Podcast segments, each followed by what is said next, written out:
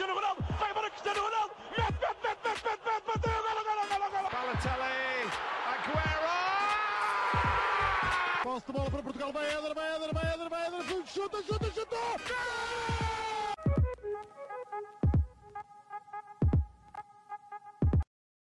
Olá, sejam muito bem-vindos a mais um episódio do podcast do Spanenka. O meu nome é João Blanco, estou acompanhado dos habituais João Gil, Miguel Rocha e de um regresso ao futuro com Rodrigo Canhoto. E até te posso dar a primeira palavra, Rodrigo. Como é que estamos? O que é que estás aqui a fazer? Olha, estou muito bem. Olá a todos. Eu sei que tinham saudades das minhas análises fantásticas. Um, olha, muito contente, porque eu tenho quase, agora não consigo garantir, mas tenho quase certeza que eu meti a Argentina a ganhar este Mundial e de facto cumpriu-se, muito graças a este senhor aqui atrás de mim. Se não fosse ele, não haveria Mundial para a Argentina. E também aquele ali no Gil também.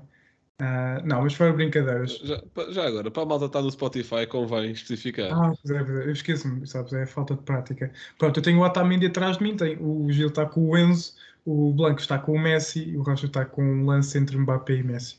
Eu não sei se queres que eu fale já da final, aquilo que foi a final. Não quero, não quero, campeão. Só queria, só queria que a malta ouvisse já a tua voz.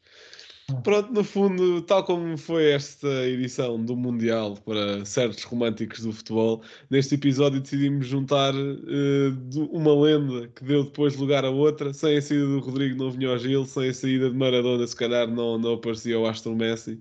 E no fundo, esta final mundial reuniu esses dois e este episódio também. Antes abrimos aqui a discussão sobre o Mundial e sobre a, a grande final que foi e sobre os nossos prémiozinhos de, de melhores e destaques, que é o que nós vamos fazer no final de cada grande competição. Agradecer muito à malta por ter acompanhado o Mundial à Panenca, uh, a nossa cobertura de, do Mundial inteiro. Tivemos que comentar muita equipa comparativamente ao Europeu 2020, mas valeu totalmente a pena. Uh, o vosso feedback foi incrível e foi muito maior do que algum de nós poderia ter imaginado. Muito obrigado por isso. Gostámos muito do fazer e gostámos muito do feedback que, que recebemos.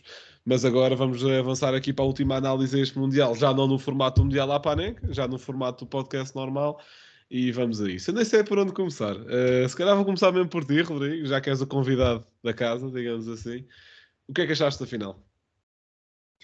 Bem, eu logicamente gostava de torcer pela Argentina. Ainda estou para perceber, genuinamente, um, sem ser pelo fator Ronaldo e por de facto o Mundial ser um fator de peso desequilíbrio na discussão entre Ronaldo e Messi, quem é o melhor, um, não percebo legitimamente quem estava pela França, a não ser pelo gosto pessoal dos jogadores. É? Queres que eu diga um argumento que não envolve nem Ronaldo nem Messi? Ou chegas lá sozinho? Não, podes dizer. Ah, não chegas lá sozinho? É o senhor que tens atrás de ti e o senhor que está atrás do Gil. Pronto, pronto. pronto. ah, não, não. E mais importante. E não sou, e não sou. Mas só não dizerem que é anti-Benfica por causa do Acunha também. Pronto, tens três argumentos. Uh, eu só sei que antes disto começar eu estava a falar com o Gil e o Gil disse eles já vão começar a atacar o Enzo e o Otamendi. É sempre assim.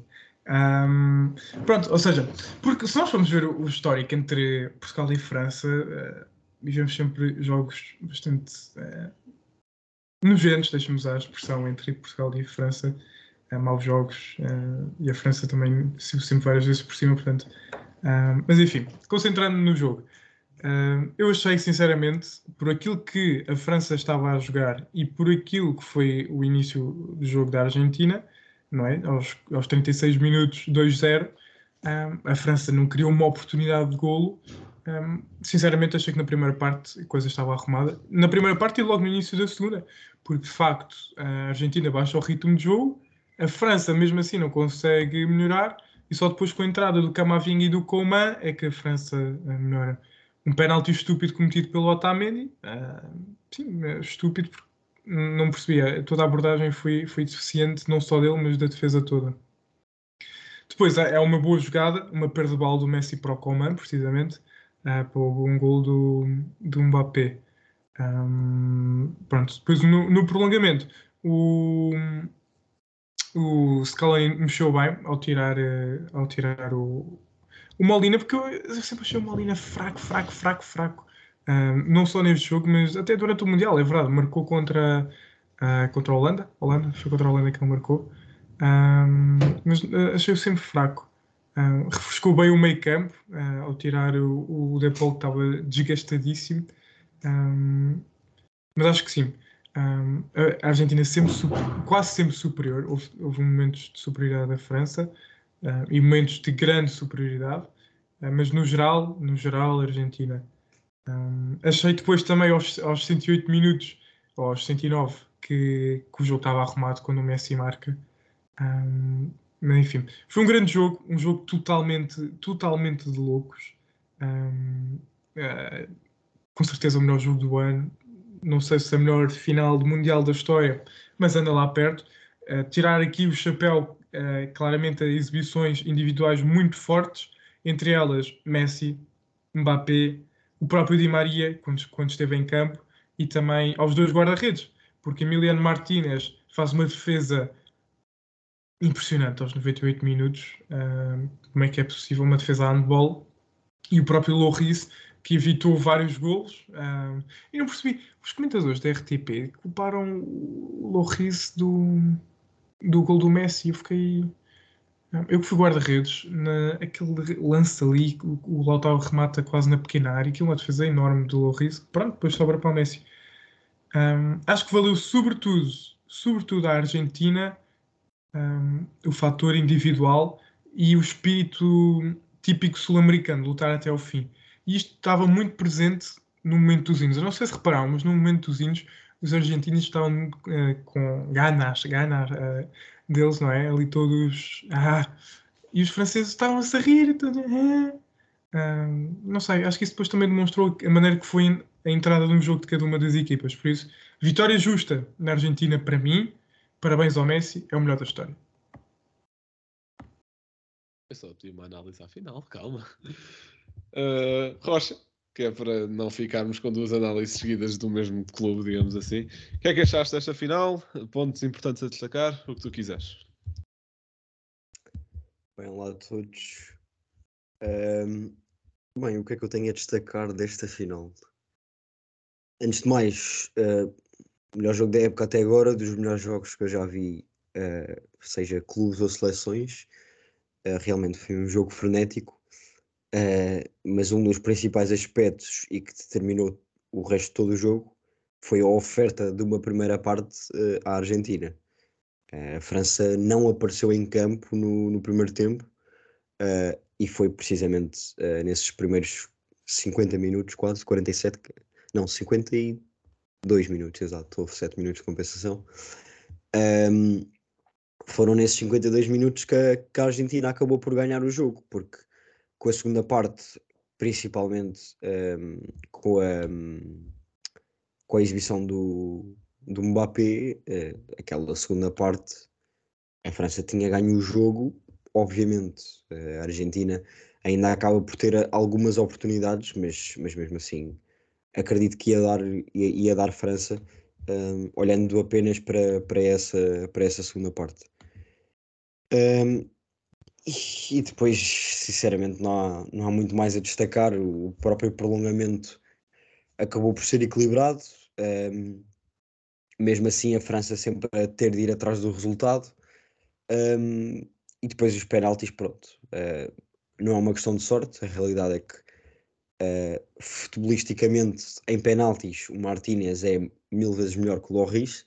O Loris tem outros uh, pontos fortes, nos penaltis não é um dele, e o Martínez, como já se tinha visto no resto da competição, um, era bastante bom nessa, nessa fase do jogo a eliminar, e foi isso que aconteceu.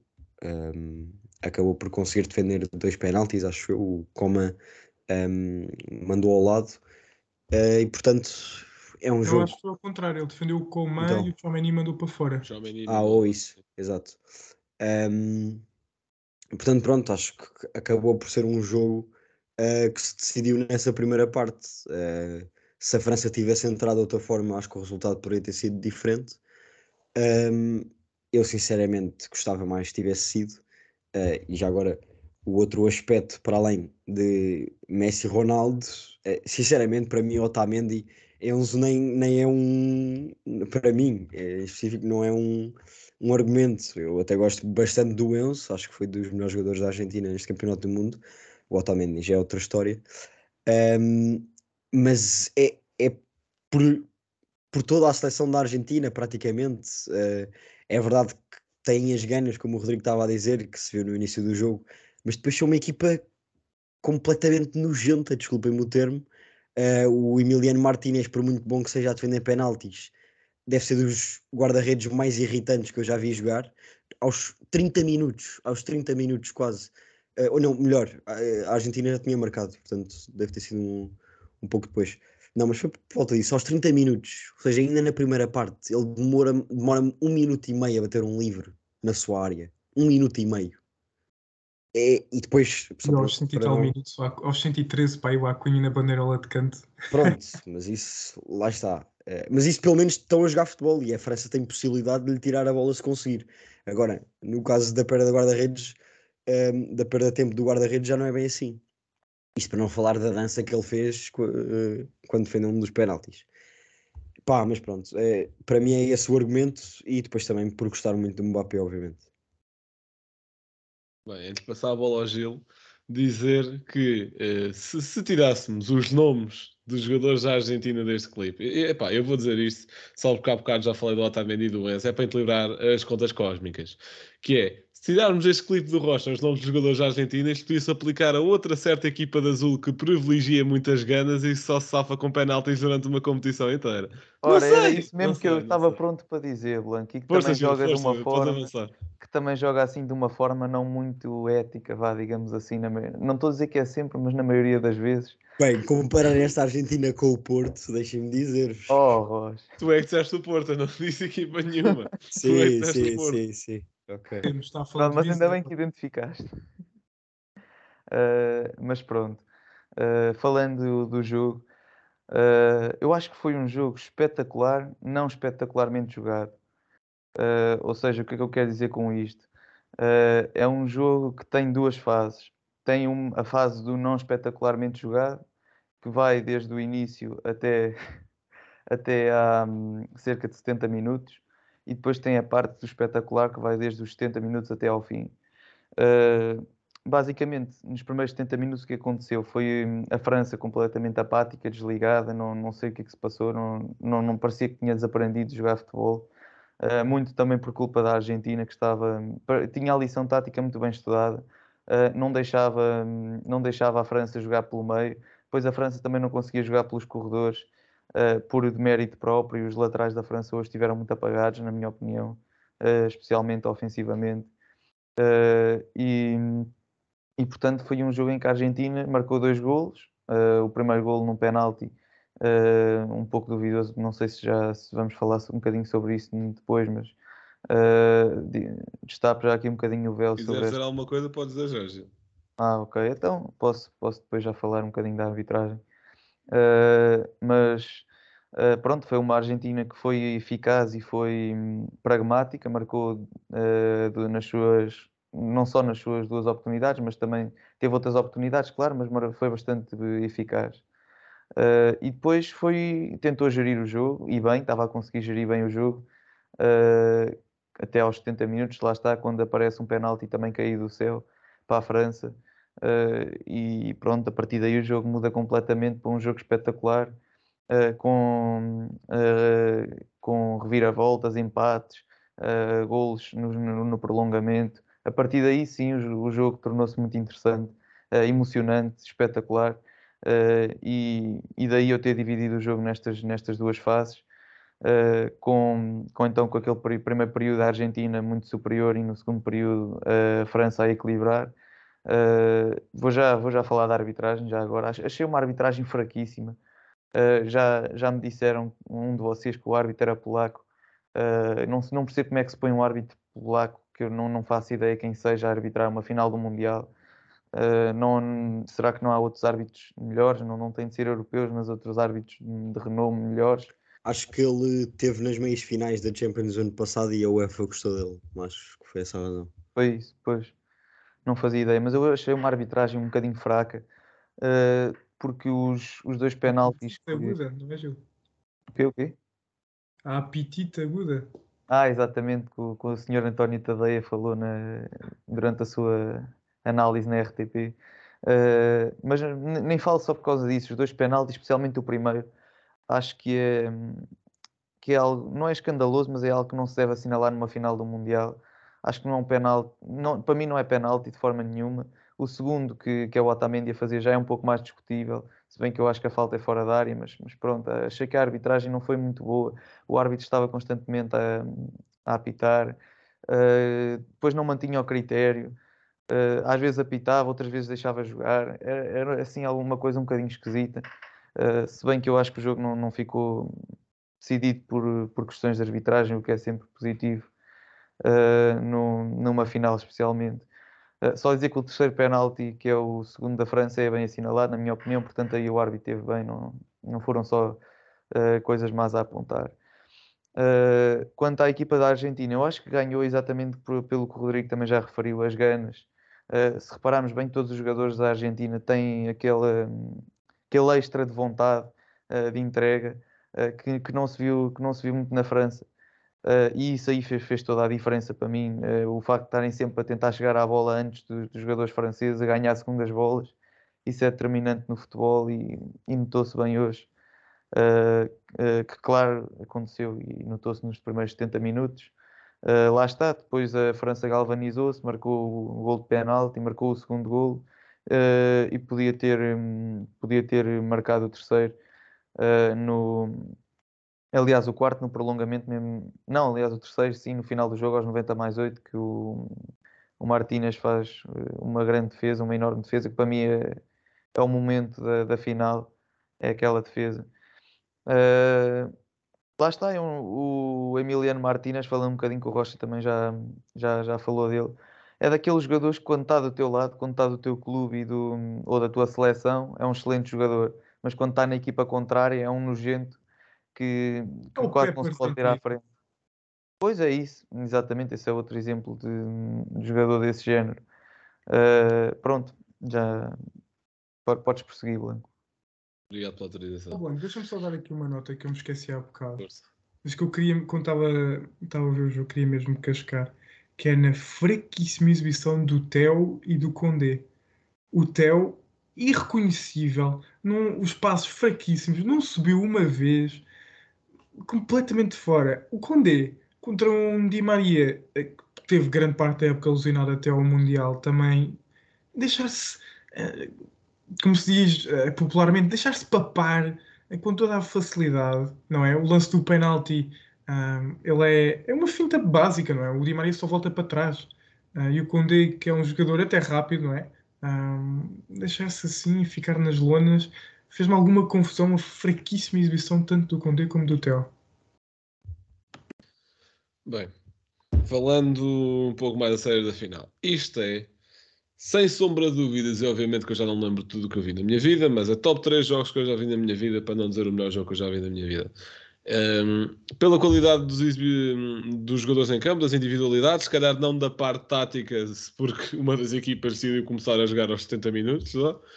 Um, mas foi incrível. É, é, estavam a falar do Di Maria e hum, o Di Maria é uma pena não ter estado melhor fisicamente durante o torneio inteiro, porque ele aparece sempre em grandes momentos pela Argentina e é um jogador excelente que ainda com 34 anos uh, dá mais um título ao Messi, já tinha dado a Copa América e no ouro olímpico da Argentina também tem, tem impacto. Acho que na finalíssima ele não, não tem grande impacto, mas nos, nos troféus que contam, no fundo. É uh, pá, incrível. Uh, Messi também faz um grande jogo. Para mim não é o melhor em campo, para mim é o Di Maria, só que como o Di Maria foi substituído cedo, uh, se calhar teve isso em conta de quando se atribuiu o homem do jogo. Uh, Mbappé também faz um jogo absurdo, mas lá está, também só acorda para a vida aos 70 minutos. Foi, quando, foi com aquela substituição do Comé e do Camavinga que a França entrou para a vida. acordou para a vida, aliás, e entrou para o jogo. Eh, porque a França, a primeira parte, de barata a Argentina, como o Rocha estava a dizer, não, deu completamente a bola, não faz um remate, não cria perigo, não faz nada. Os laterais horríveis, como o Rodrigo estava a dizer. Numa nota contrária, Varane e o Pamecano, muito bem, excelentes. Uh, sofrem três golos, ok, mas é pá, sendo que o ataque que estás a combater é o, é o Alvarez, o Di Maria e o Messi, acho que sofrer só três golos não é mau. Um, Uh, depois, depois, quanto ao meio campo, o Chomeni também não teve mal durante o jogo corrido, fica, pronto, vai ficar para sempre marcado naquele penalti falhado, uh, o que é uma pena porque fez um bom jogo. E o- acho que o Camavinga mu- mu- muda muito o jogo. Acho que muda. Apesar de estar a jogar lateral esquerdo, até há lá um lance do Lautaro eh, em que o Camavinga mete-o em jogo. É pá, é normal, não está habituado até de, de alinhar eh, numa linha defensiva. Estava a jogar totalmente adaptado, mas foi muito importante com bola, especialmente, porque desequilibrou, dese- desequilibrou muito mais do que o Theo no jogo inteiro. E faz a França reentrar no jogo, como é também muito importante. O Rodrigo já, já disse, é ele que ganha a bola na- para um dos gols do Mbappé, para o segundo, acho eu. E ganha a bola ao Messi, precisamente. Uh, pá, foi um jogo muito bom, uh, falando menos tática e menos de individualidade, só pela parte emotiva. Uma equipa estar a ganhar 2-0, a outra equipa para ser morta. Do nada, em dois minutos, a outra equipa marca dois. Vamos a prolongamento, mais um gol, mais um gol, penaltis. É uh, pá, isto foi, foi incrível, foi um grande jogo. Mais duas notas. Em primeiro lugar, começar pela arbitragem. Uh, Não, não me focando muito neste jogo, mas acho que é unânime dizer que a arbitragem neste Mundial, no cômputo geral, foi muito fraca. Não, não vou entrar aqui naquela onda de que a Argentina foi carregada até ao final. Acho que havia uma maior facilidade a apitar penaltis para a Argentina, acho que sim, mas não acho, não acho que foi carregada. A Argentina muito, muito reclamou do jogo com, com os Países Baixos, com a Holanda, que, com o Mateu Laos. Acho que foi das melhores arbitragens que vi no Mundial. Uh, epá, era um árbitro não ia na cantiga nem de uma equipa nem de outra, deu muitos amarelos porque o jogo precisava de amarelo, senão iam se matar todos uns aos outros. Acho que o mais escandaloso da arbitragem é mesmo França e Inglaterra, que é uma coisa, é pá, um, um senhor árbitro brasileiro que eu por acaso não conhecia e preferia não, co- continuar a não ter conhecido. Diz? É o Sr. Wilton. Wilton, é pá, é que Senhor Wilton. Sampaio. O, o Argentina-Croácia também não foi muito melhor. Eh, aí acho que foi o Daniel Eorzato, se não me engano, que é um árbitro que eu até gosto. Eh, quanto à nomeação de- para, para a final, não, não gosto de entrar muito por aí, porque eu não sei quais é são os critérios para selecionar um, um árbitro. Não, duvido que seja só o nome. Eu acho que um Mateo Laos seria uma boa, uma boa escolha, mas tendo em conta o chororô que a Argentina fez, o Messi e o Martínez, e é pá, e sabendo que a FIFA, não, não tendo entregue o título à Argentina, seria sempre bonito ser o Messi a ganhar, é pá, duvido que fossem fazer isso.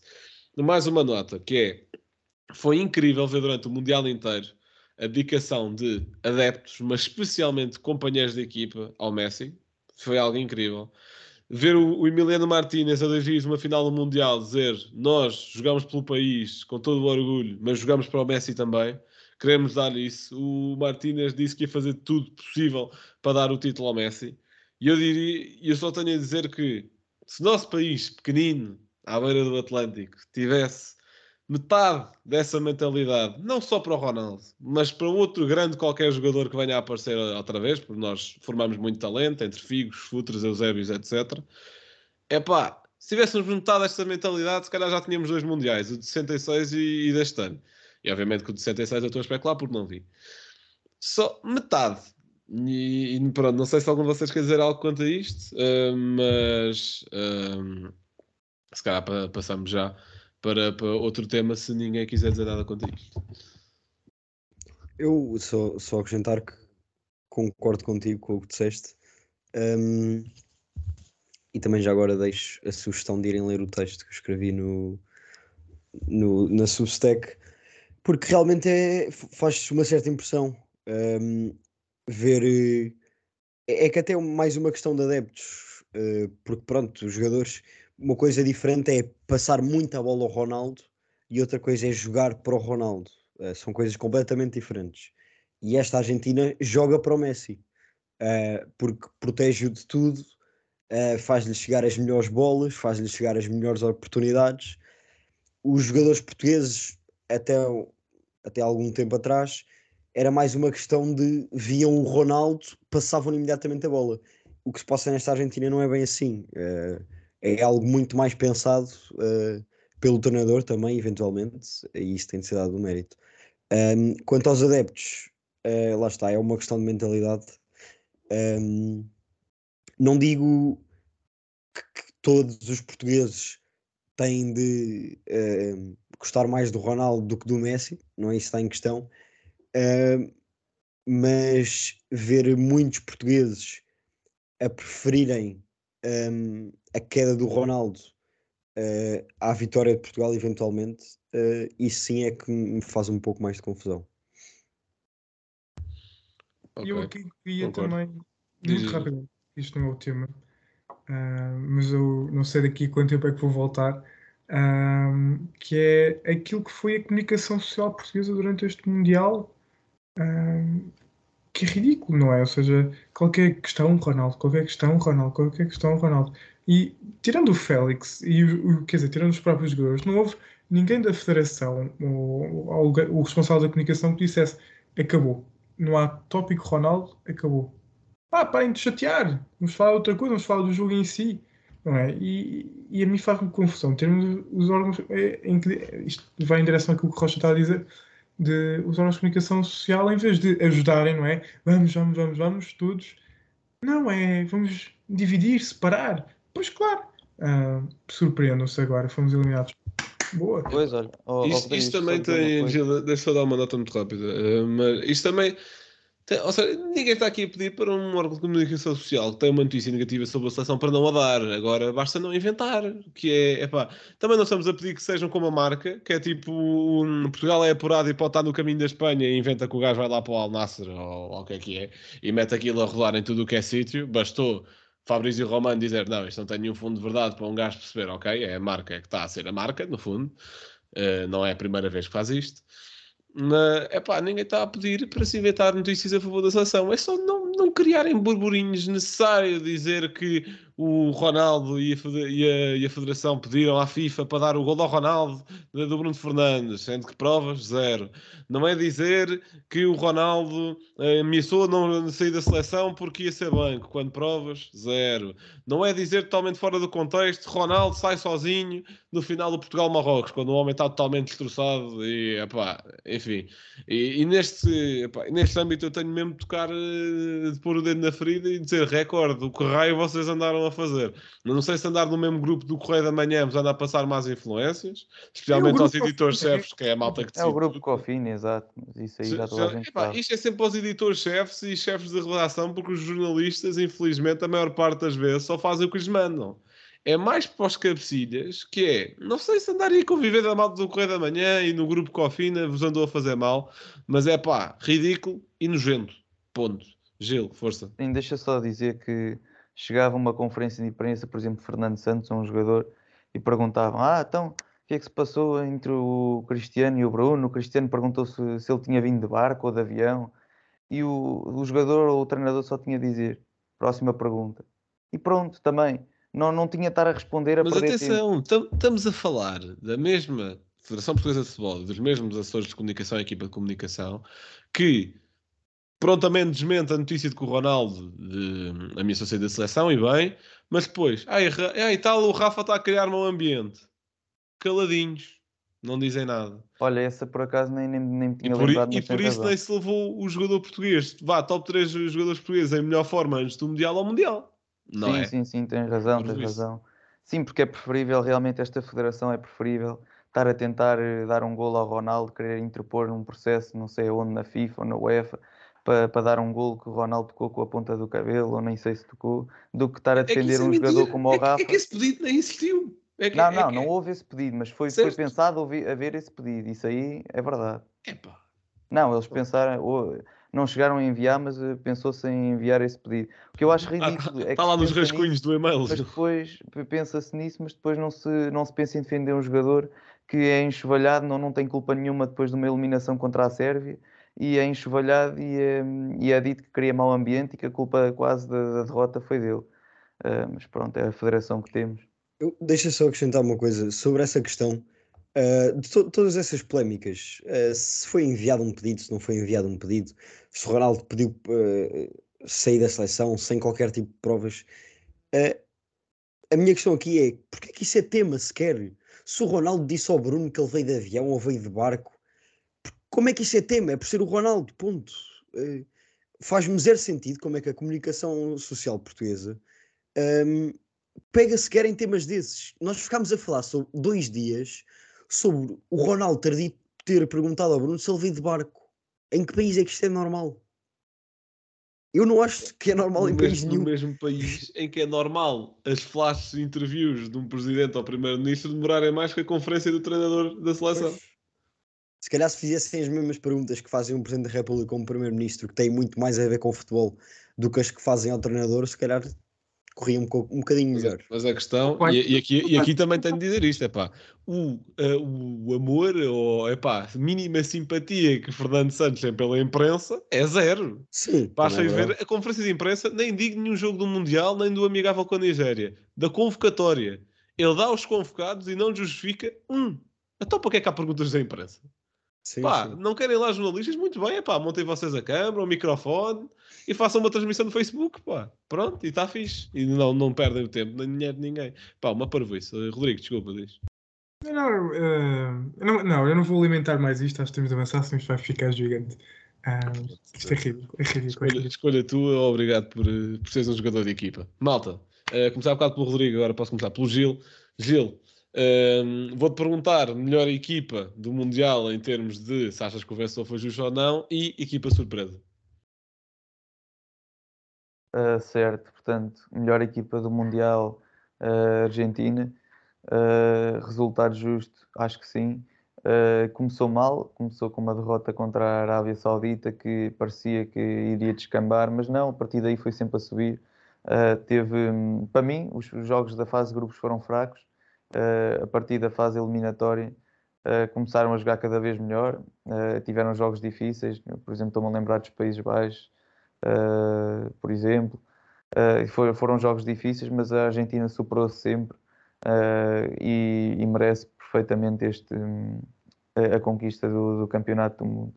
A equipa que eu vou destacar como uma equipa surpresa já o tinha feito, inclusive nas, na, na fase de grupos, uh, e isso aí até saiu caro a Portugal, bastante caro. Uh, é Marrocos.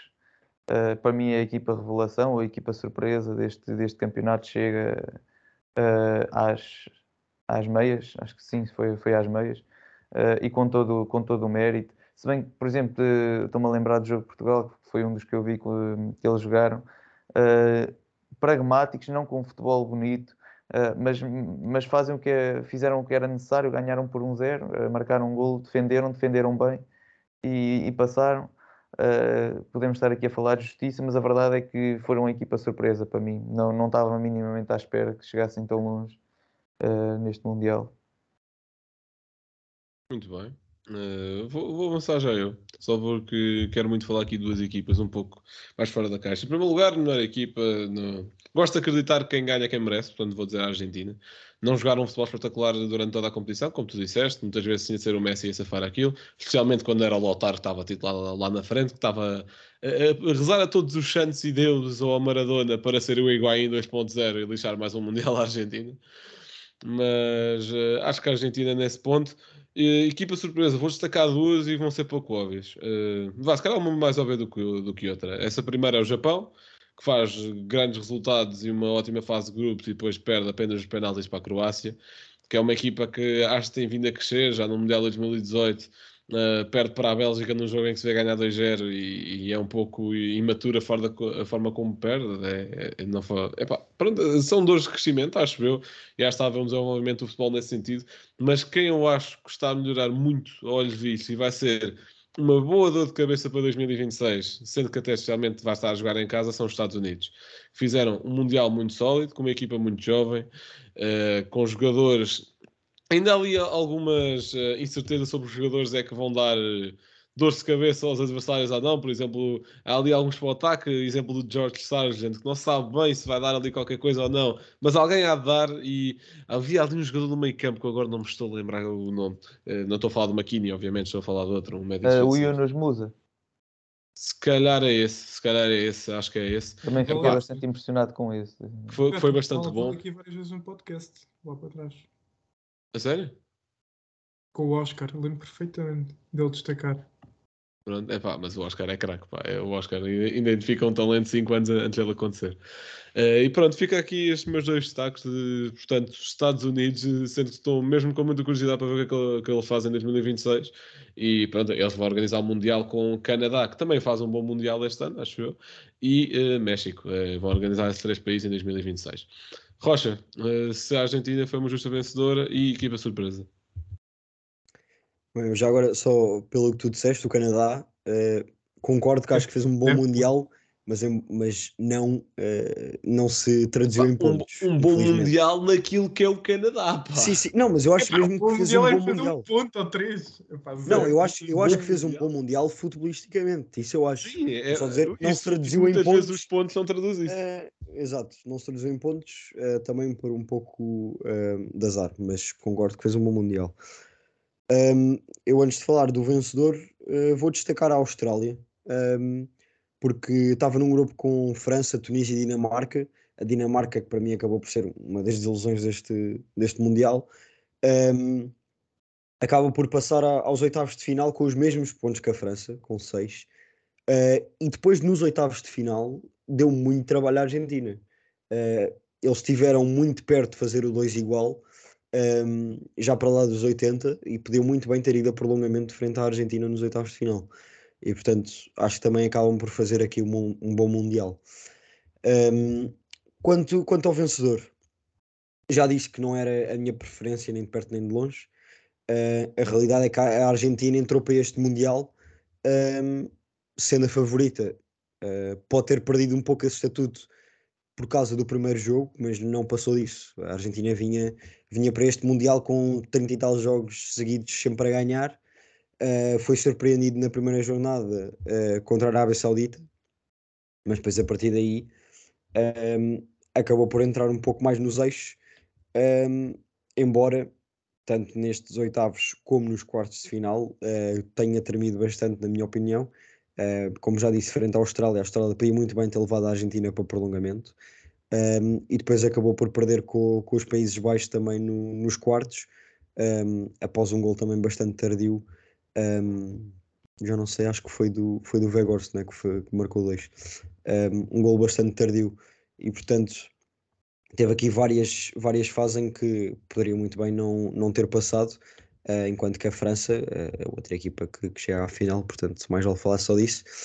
Um, acho que a única vez que poderia ter pensado em não passar foi mesmo frente à Inglaterra, eh, que também foi, foi um grande jogo. Um, um jogo mais equilibrado, se o Kane não tivesse falhado aquele penalti, nunca sabe o que é que poderia ter acontecido. Portanto, acho que, tendo em conta as duas seleções que foram à final, houve várias fases do torneio em que poderiam ter ficado pelo caminho, eh, poderíamos ter- estar aqui a falar ehm, de um outro vencedor. Mas a Argentina, em termos futebolísticos, ehm, jogam bem, têm bons jogadores, têm um bom futebol.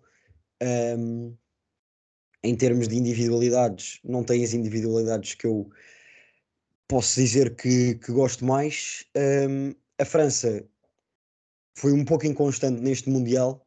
Um, o Mbappé, que era em quem eles debruçavam toda a sua confiança, um, acho que a única coisa que tem melhor no seu futebol é oferecer mais durante todo o jogo. O Mbappé às vezes dá-lhe uma coisinha na cabeça uh, e destrói tudo e todos os que lhe aparecem à frente.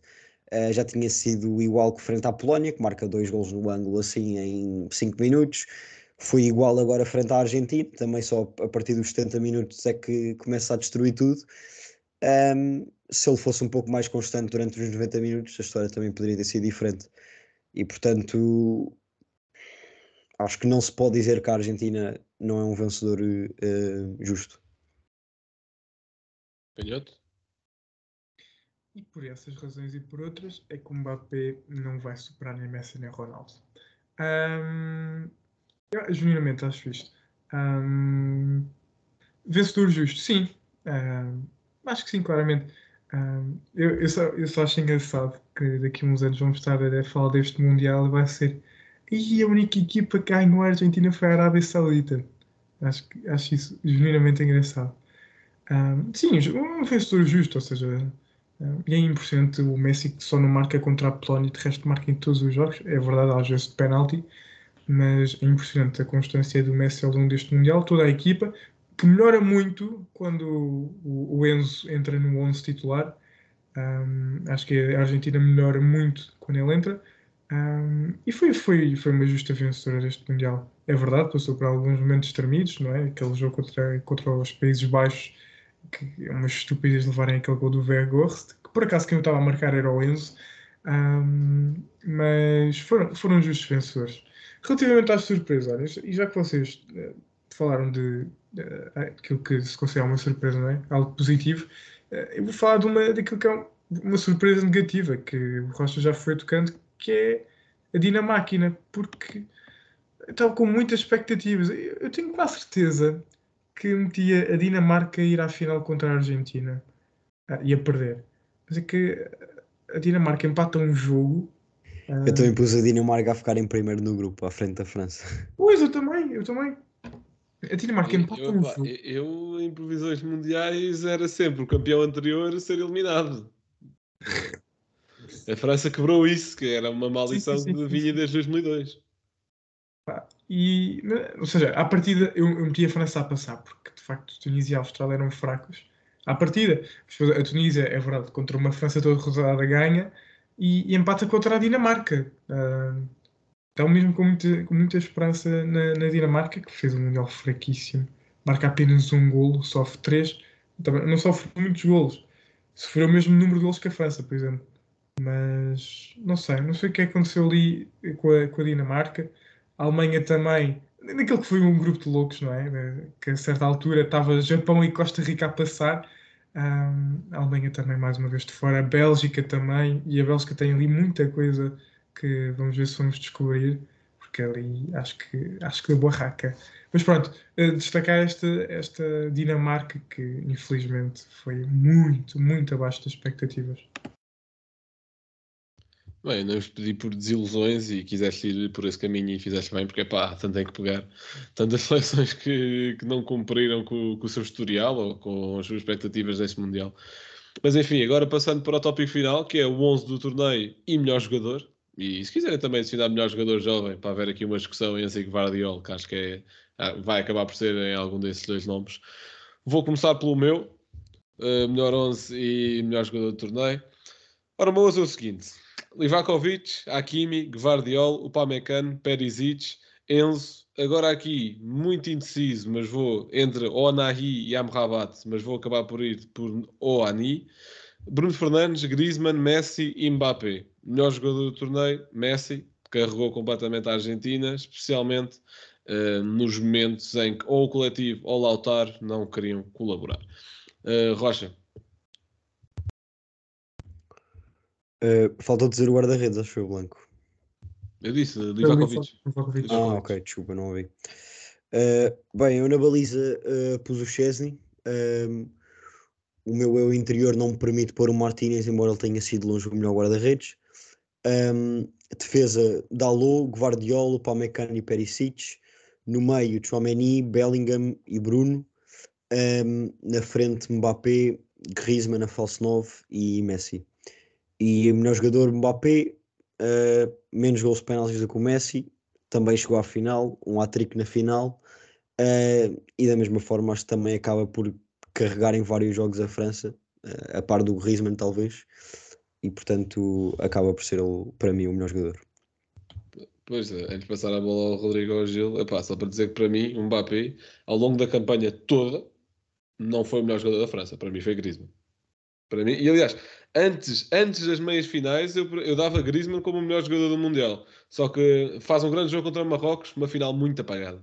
Muito apagada mesmo. Eu acho, eu percebo, percebo isso que dizes, mas acho que a questão do Griezmann é a questão do impacto do impacto defensivo que ele tem. eh, ele está sempre a fazer piscinas, é um jogador que está no campo todo e dessa forma percebo agora em termos de E, impacto e não nos só, pá, e resultados, não só é porque o Griezmann chega a este Mundial como avançado falso 9. Ele joga o Mundial inteiro a 8. claro, é, sim, exato, exato.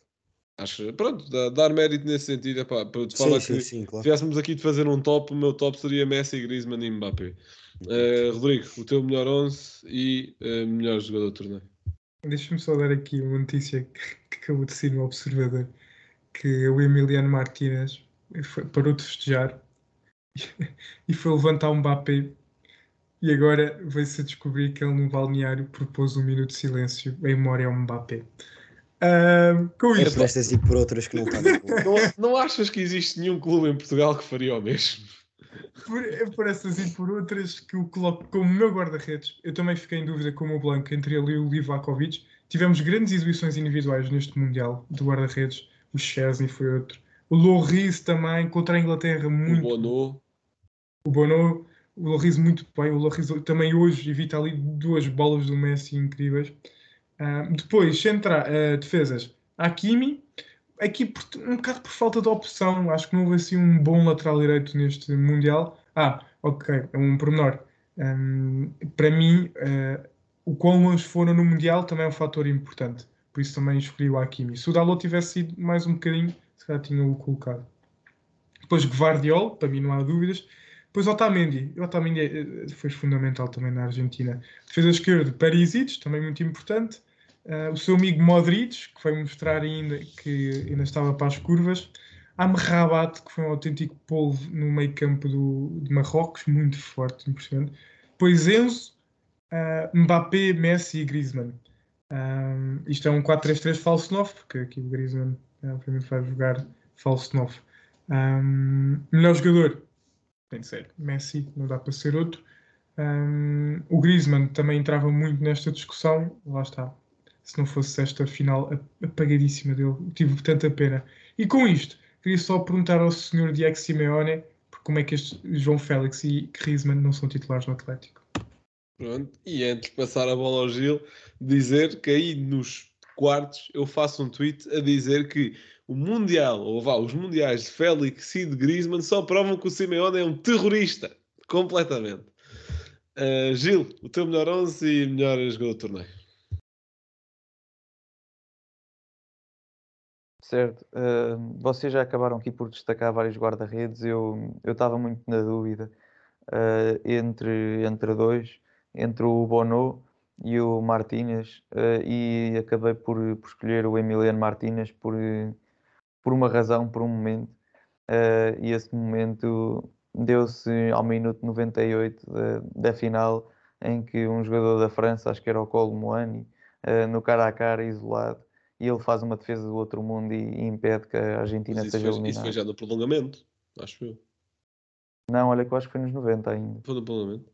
Não, acho que foi nos 90. Tá Quer bem, dizer, tá bem.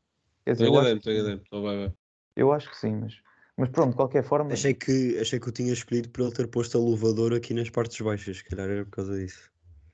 Não, não, foi, foi aos 98, lembro perfeitamente. Eu já estava quase a chorar que a Argentina ia perder e o gajo foi defender aquilo. Olá, Emiliano, ele agora está atrás de mim. pronto. Ah, não, Rocha, olha, não, não fazia ideia disso. Ah, lá está, é um, um guarda-redes polémico ah, que quando está na, na, na tua equipa ou no teu clube é, é um espetáculo, quando está a jogar contra ti é, é o maior nojo que pode existir. Estou Ah, muito bem com o Diogo Costa, obrigado. Pronto. Uh, depois a defesa eu escolhi o Hakimi, uh, o, o Guardiol para mim um dos destaques, um top 3 deste, deste Mundial. Uh, o Otamendi também importantíssimo na, na Argentina, um líder, um, uh, um subcapitão, só não é capitão porque está lá o Messi. Uh, e o, lá está o Perisic também por falta de melhor opção na, na lateral esquerda e porque o Perisic também faz um bom campeonato. Depois o meio campo uh, com, com o Chouameni, que acho que foi muito importante. Uh, acho que se pode quase dizer que esquecemos um pouco o Pogba com, com este Mundial do, do Chouameni. Foi, foi mesmo espetacular. o Enzo, porque desde o momento em que o Enzo entra no, no, no 11 da Argentina, nunca mais perdeu. lá está, o único jogo em que o Enzo não joga a titular é contra a Arábia Saudita e perdem. Uh, pronto, lá está o Enzo a dar continuidade ao que, ao que vem fazendo no Benfica. Quando está em campo, a equipa joga sempre melhor. Uh, depois, para finalizar, no meio campo, o Modric também, vocês já falaram, faz um Mundial uh, muito, muito bom mesmo, muito acima da média para, para a idade dele. Dava por mim a, a ver a Croácia jogar. Aliás, o meio campo da Croácia jogou todo mu- muito acima da média. mas, mas eu dava-me a ver a Croácia a jogar e estava lá o Modric a fazer inversões de jogo, quase sem olhar, com, com uma precisão, uh, passos interiores, uh, continua a ser um jogador fantástico. Uh, e depois na frente, uh, se calhar vou surpreender, não com, com Mbappé e Messi, uh, mas com Giroud na frente, Uh, lá está, é sempre Giroud é sempre aquele jogador um, incompreendido e se calhar uh, tomado como um pino ou como um tosco, uh, mas eu acho que ele teve também um papel importante. Podia escolher o Griezmann, é verdade, se calhar teria sido mais justo, mas estou aqui a destacar o, o Giroud porque também É foi muito importante. É certo. Pronto. Não, e- gostei, gostei, foi importante. Ah, eu, eu esqueci-me de dizer o jogador jovem, pá. Sim, sim, mim- o Rocha está-nos aqui a lembrar e, e é bem dito. Assim, modo relâmpago, pronto. Para mim é ah, ele. posso, posso. Ok. Ah, sim. Diz, sim. diz, diz. Pronto, eh, para mim é Enzo Fernandes, sem dúvidas. Olha, para mim é o. Guardiola. Pronto, esta é a dúvida. Sim. Uh, para mim, e mesmo não estando no meu 11, uh, é tipo aquelas cenas quando um jogador é jogador do mês, mas não é nem melhor guarda-redes, nem melhor defesa, nem melhor médio, nem melhor avançado. Estão a ver? É tipo isso. É, é o Enzo também. Porque depois os meus dois médios novos uh, já estão um pouco mais firmes no futebol mundial, que é o Chouameni e o Bellingham. Portanto, uh, Enzo também.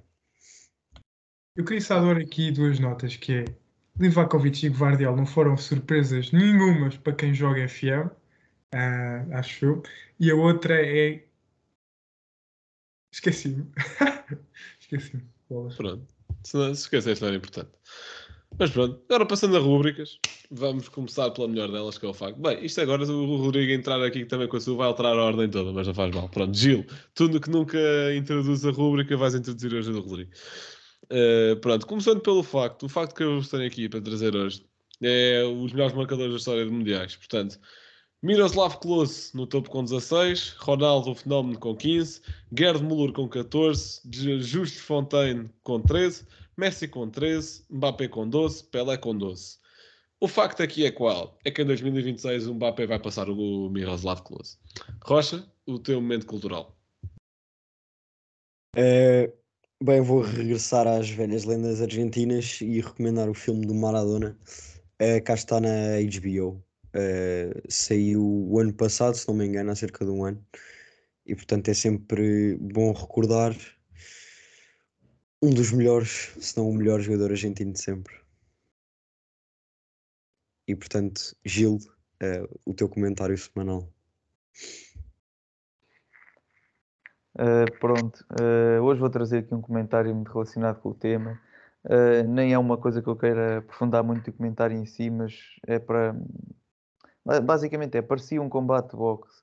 Uh, isto foi dito pelo Lloris depois do jogo e acho que retrata bem o que foi uma final uh, completamente mágica, espetacular. Uh, e hum, aproveito aqui para dizer que o Campeonato do Mundo é sempre uma, uma altura ali, um mês, em que o- toda a gente, adeptos de futebol, não adeptos de futebol, se reúnem para ver os jogos. Uh, é um- uma altura em que eu me sento e fico a ver o, sei lá, o Japão contra, contra a Coreia do Sul e, e divirto-me a ver o jogo, uh, com todo o respeito a essas equipas, ou- ma- mas divirto-me a ver o jogo. Uh, é, um, é uma altura muito, muito boa futebol, a to- quase todas as horas, especialmente ali a fase de grupos. Uh, temos surpresas, como, como tivemos este ano. E só daqui a quatro anos é que vamos voltar a ter, ter Mundial. Mas pronto, ele que venha e que seja melhor ainda que este. Uh, Rodrigo, uh, agora esqueci-me do nome da tua rúbrica, mas é qualquer coisa o impostor, não é? Não é, não é um postura, é um plástico, mas Gil, deixa-me dizer que eu adorei esse teu monólogo sobre a beleza do Mundial. Acho que depois devia ser cortado e colocado nas redes sociais. Enfim, olha, eu venho falar aqui de um jogador que foi sendo muito citado ahm, ao longo deste episódio, que é justamente Emiliano Martínez. Porque toda a carreira dele é praticamente um emplastro. Ele é formado no Independiente, depois vai para o Arsenal, ainda para a equipa sub-21, e em 2011 é emprestado para o Oxford United, onde faz um jogo. Depois volta ao Arsenal e, passado dois anos, é emprestado ao Sheffield Wednesday, onde faz 15 jogos. Volta ao Arsenal e em 2014 é emprestado ao Rotterdam, não sei se é assim que se diz, onde faz 8 jogos. Depois, em 15-16, e acho que aqui já começa a ser eh, o emplastro mais, mais sério, faz 15 jogos ao serviço de Wolverhampton.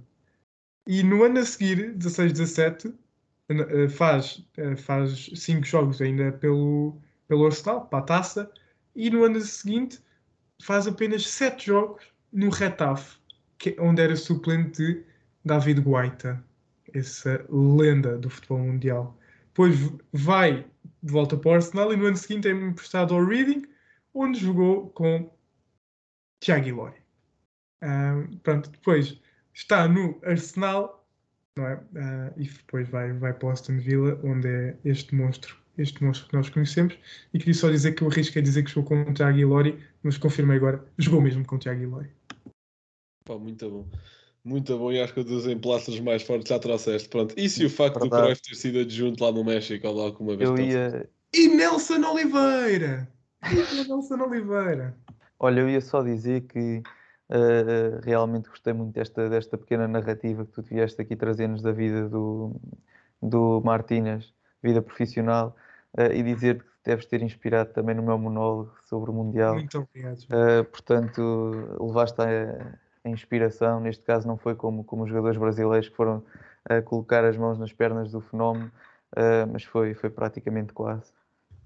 Bem, não, e, já, e já pegando também no Martínez e também em jeito de conclusão, imaginem que o, todo o percurso que levou ao título da Argentina começou em 2020, quando o mau pai chocou com o Leno. Num jogo entre o Brighton e o Arsenal, não sei se lembram disso. Que é isso, começa a dar ao Martínez a vaga, depois vai para o Aston Villa e o resto acho que a malta já está mais ou menos contextualizado. Portanto, O resto é história, não é? Exato, o resto é história. Portanto, muito obrigado por terem ouvido. Mais uma vez, muito obrigado por terem acompanhado a nossa cobertura do Mundial, especialmente o Mundial à Panenca, mas não só, também, por exemplo, os textos do Substack. Eh, e o- estamos a gravar isto no domingo, isto vai sair de segunda. Espero que na segunda já teremos publicado o texto esta semana, mas houve uns atrasos e final do Mundial, e no fundo vai ser sobre a final do Mundial, portanto também só poderia sair hoje. Eh, e pronto, muito obrigado por terem estado desse lado. Fica mais uma grande, como diz, Eu acho que devíamos acabar este episódio com uma dancinha a Emiliano Martínez. Como é que o gajo fez? Não, eu já não me lembro como é que o gajo fez. Não foi nada disso, mas como, como é que o gajo fez? Bem, depois da dança do Gil, acho que basta para acabarmos. Isso só pode ser a TikTok como os gajos do Brasil. Muito TikTok, pouco futebol. Gostei deste Mundial do Brasil. Não, olha, agora, agora esta dança que eu estava. Agora esta dança que eu estava a fazer até foi uma que ele fez quando o Bruno Fernandes falhou um penalti pelo United há um tempo, que ele foi dançar assim para a frente dos adeptos do United. Pronto. Ah, pois foi, pois foi, por acaso não disse. Mas pronto, isto agora acabou o Mundial, foi tudo muito giro, mas para a semana já há um Liverpool City, malta. Portanto é para, para começar a, a ativar e já voltamos ao, ao formato normal de podcast, digamos assim. Agora, especial de Natal para a semana, prémio de Spanenka no final do ano e depois é o que houver, no fundo, é o que nos dá na cabeça. Um abraço, malta. Muito obrigado por terem estado desse lado.